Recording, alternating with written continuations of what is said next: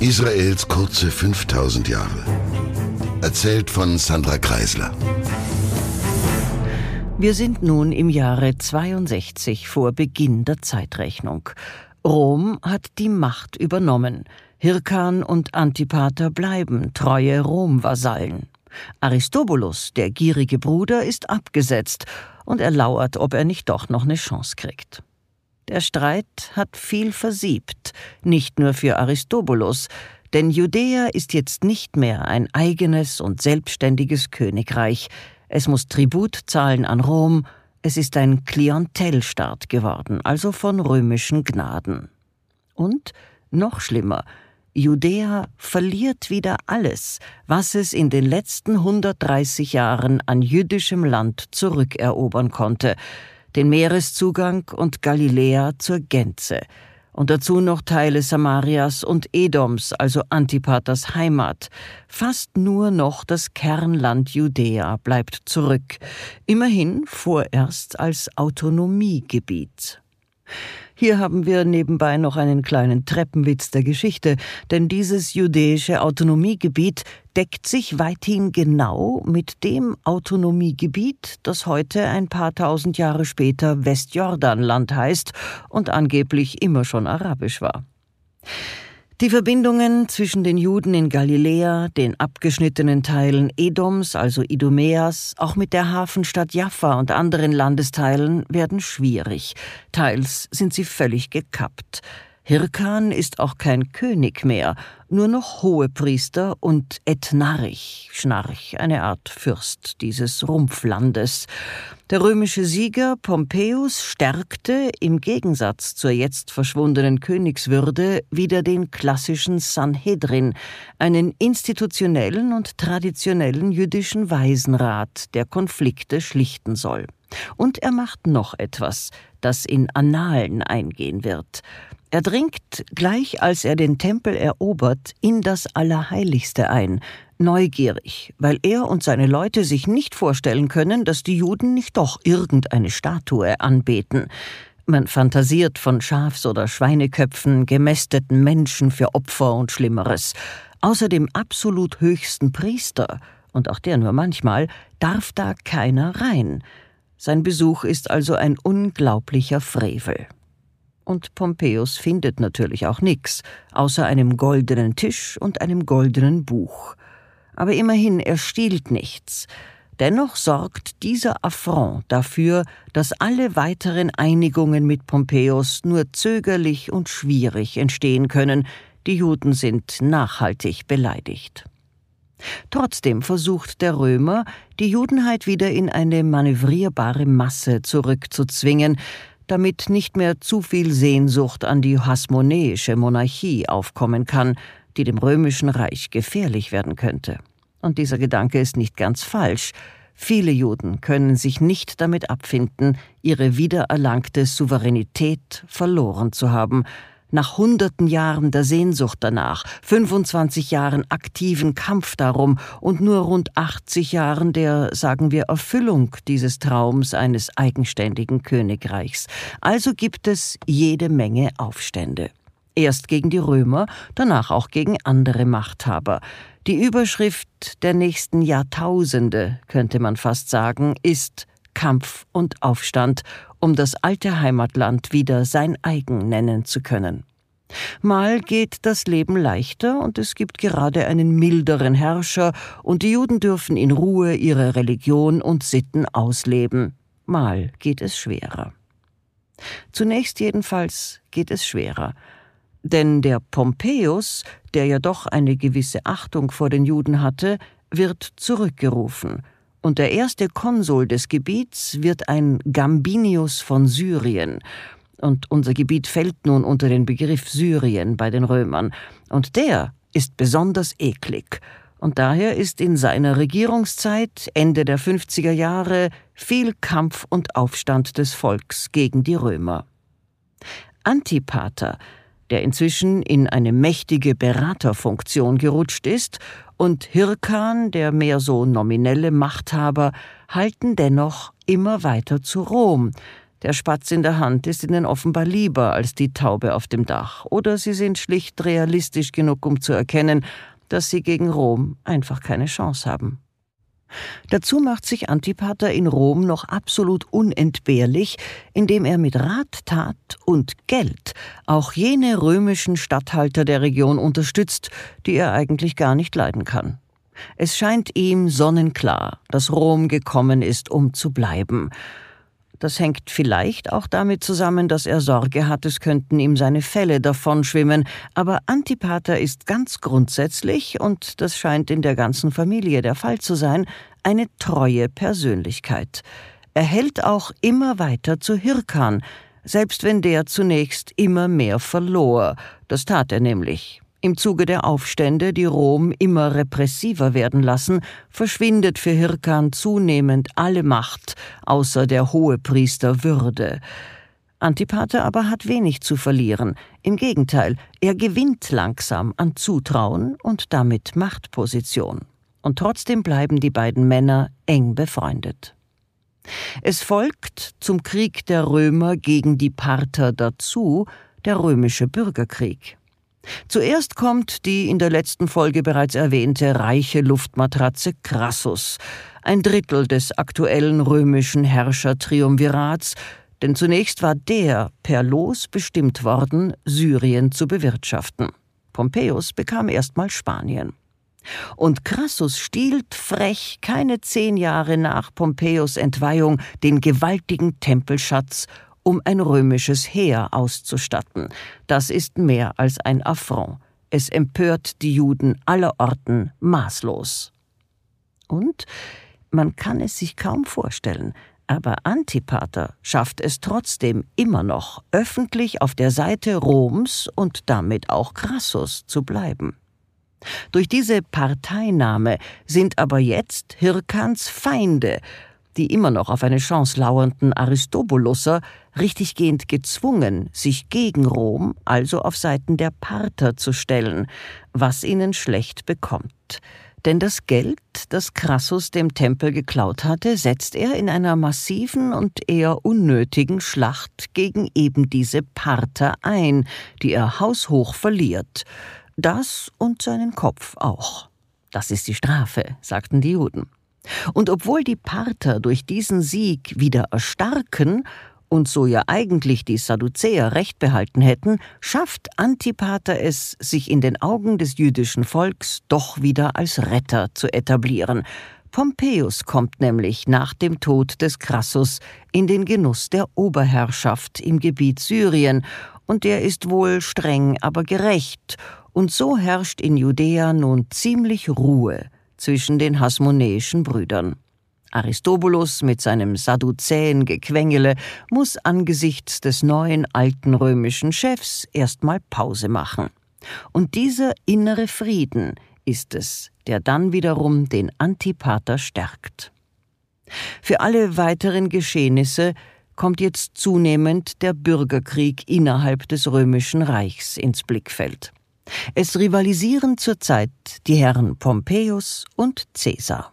Wir sind gerade im Jahr 49 vor Beginn der Zeitrechnung.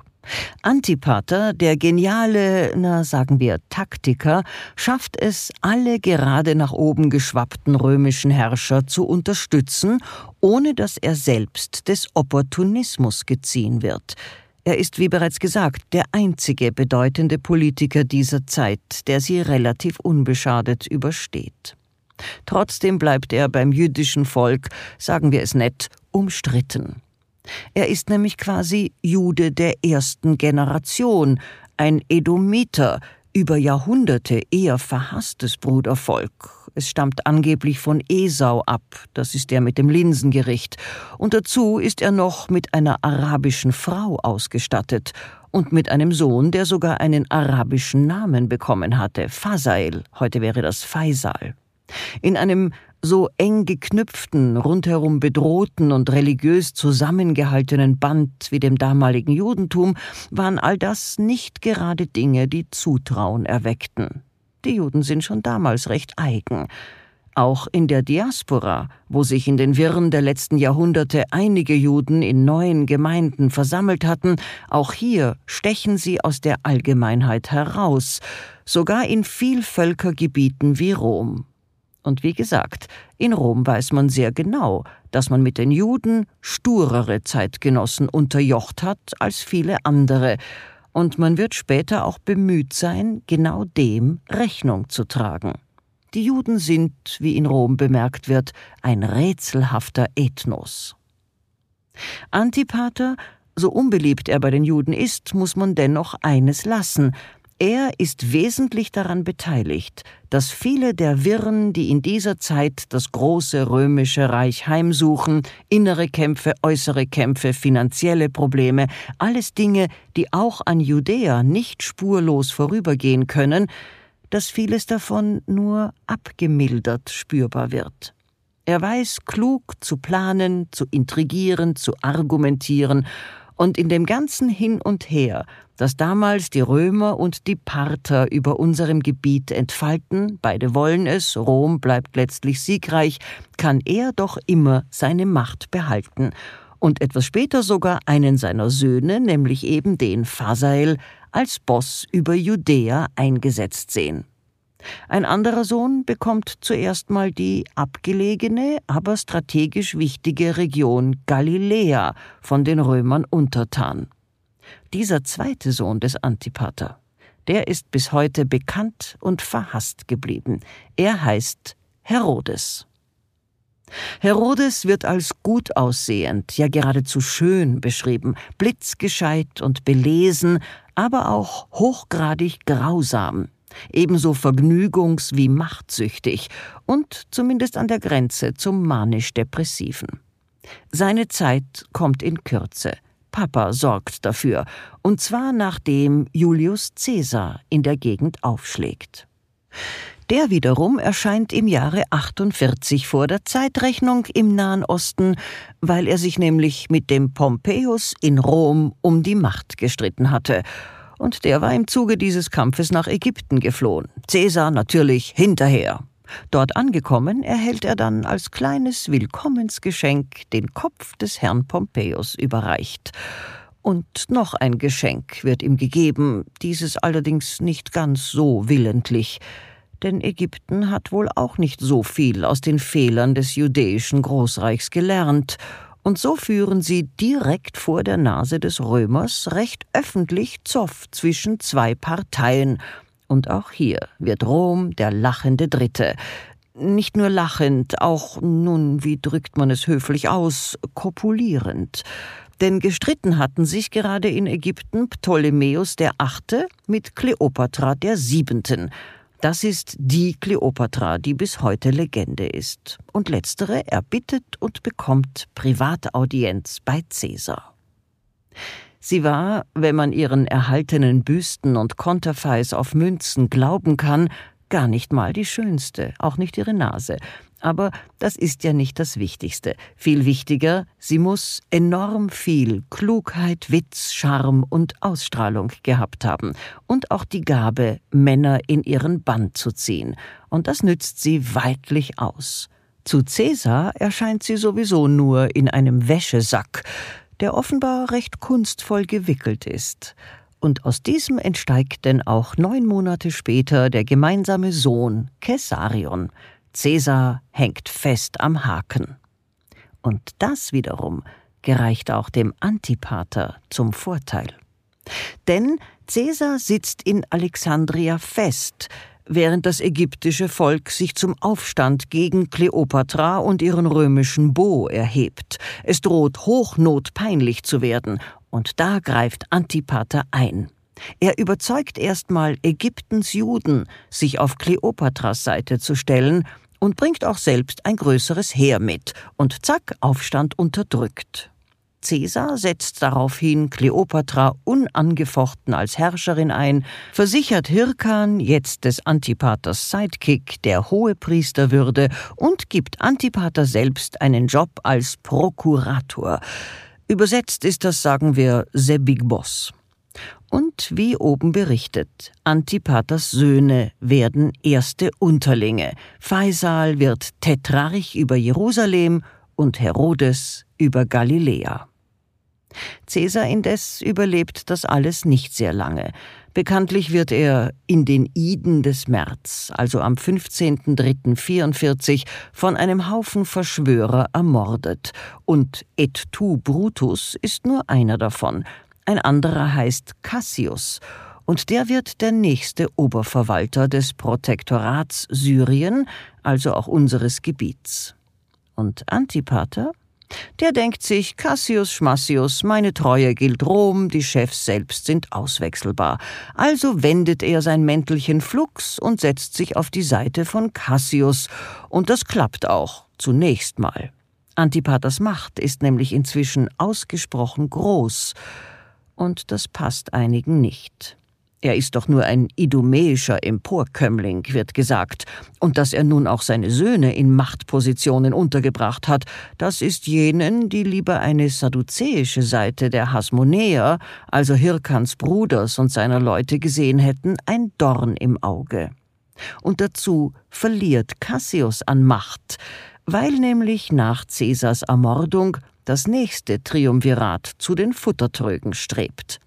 Diesmal sind es ein Lepidus, der Octavian und ein gewisser Herr Marcus Antonius, der mit Caesar eng befreundet war und daher dem Mitmörder Cassius ganz und gar nicht wohlgesonnen ist. Flugs taucht er daher in unserer Region auf.